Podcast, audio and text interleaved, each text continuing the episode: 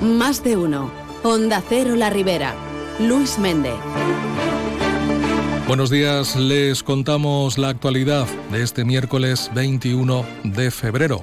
La Federación de Caza de la Comunidad Valenciana ha advertido sobre las sanciones por boicotear batidas autorizadas de jabalís y lo hace tras un incidente en la urbanización Los Rosales, donde el Club de Cazadores La Perdiz de Alberic el pasado sábado fue objeto de un intento de boicot por parte de un grupo de animalistas durante una batida de jabalíes. La Guardia Civil y la Policía Local tuvo que intervenir para salvaguardar la integridad durante la actividad cinegética. Los servicios jurídicos de la Federación ya están analizando los hechos para tomar las medidas y acciones correspondientes.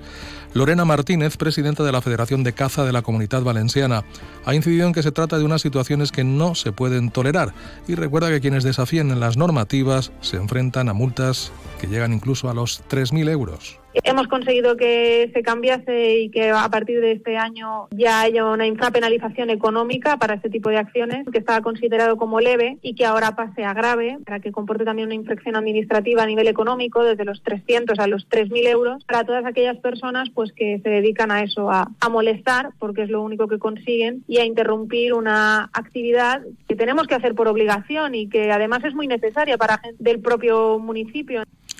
José Antonio Torres, presidente del Club de Cazadores La Perdiz, ha explicado que este lamentable incidente no es el primero al que se han tenido que enfrentar en el transcurso del año.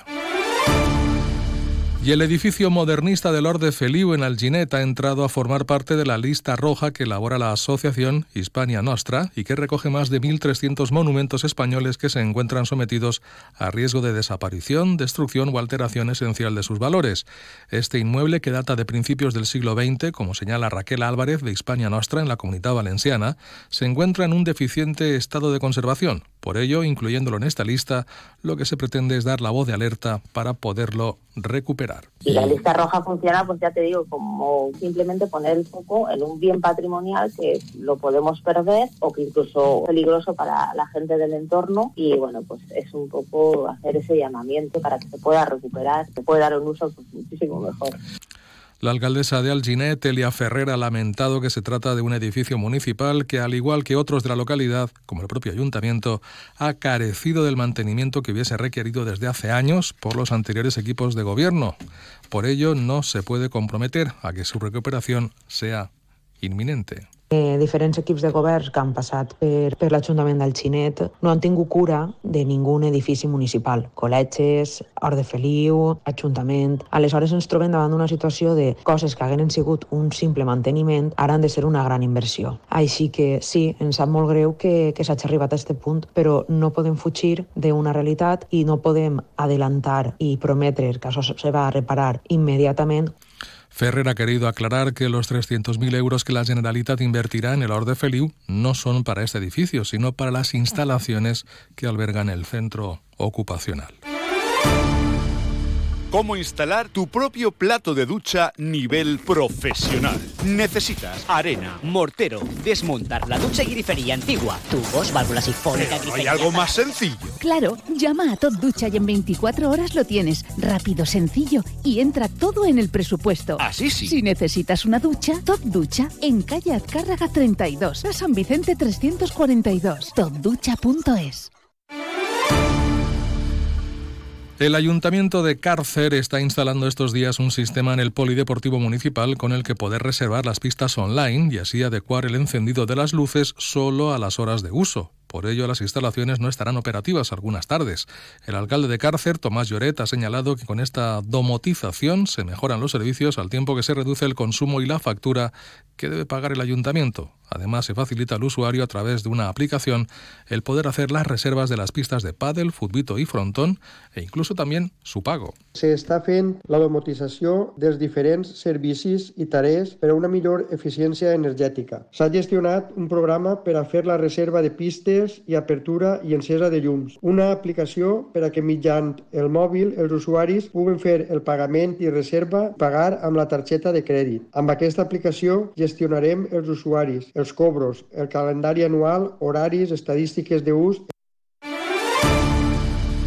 Y el Ayuntamiento de Almusafes aumentará el número de analíticas para prevenir la legionela en el sistema de riego, fuentes municipales y edificios públicos. Esta es una de las principales novedades del contrato adjudicado a la empresa Tracta para la prestación del servicio de desinfección, limpieza y neutralización de residuos en lavabos, tratamientos preventivos y correctivos de ratización, desinfección y desinsectación en los edificios públicos y también en el alcantarillado del casco urbano y áreas industriales.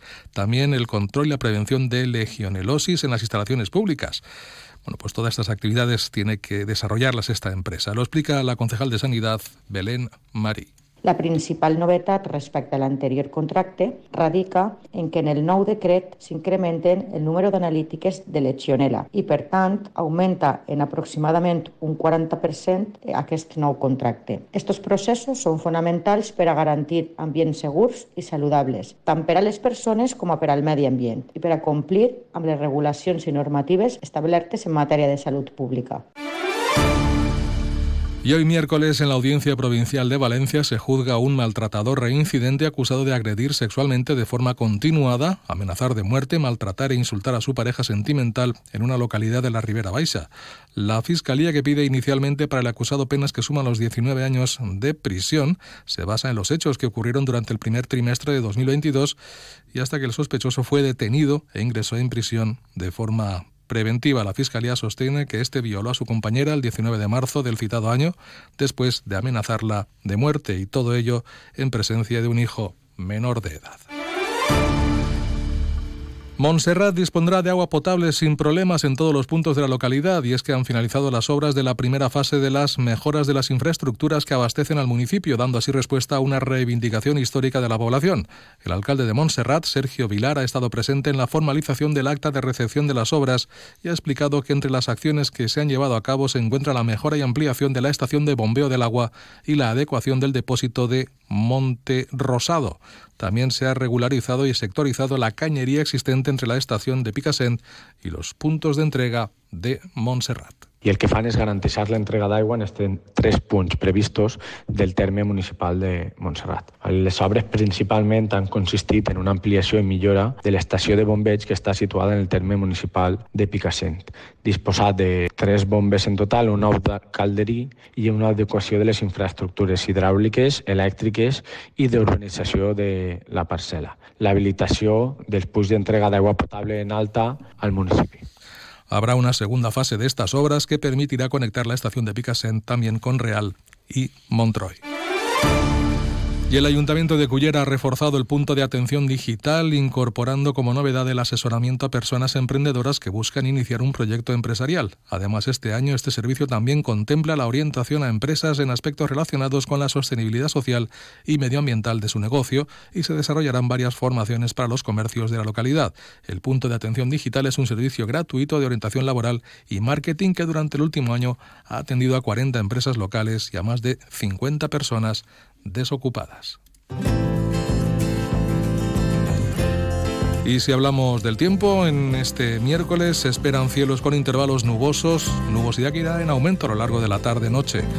El viento en principio flojo del sur con algunas rachas moderadas y las temperaturas que en todo caso bajarán ligeramente en el día de hoy. Ahora mismo registramos una temperatura de 10 grados en la ciudad de Alcira.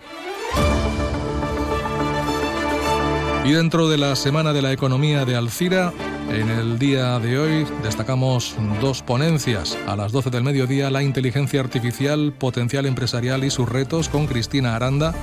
Ya a las 7 de la tarde, de la inflación a los altos tipos de interés y de nuevo a la estabilidad de precios, se pregunta Juan Ramón Rayo. Ambas ponencias junto con el resto de actividades en la Casa de la Cultura de Alcira.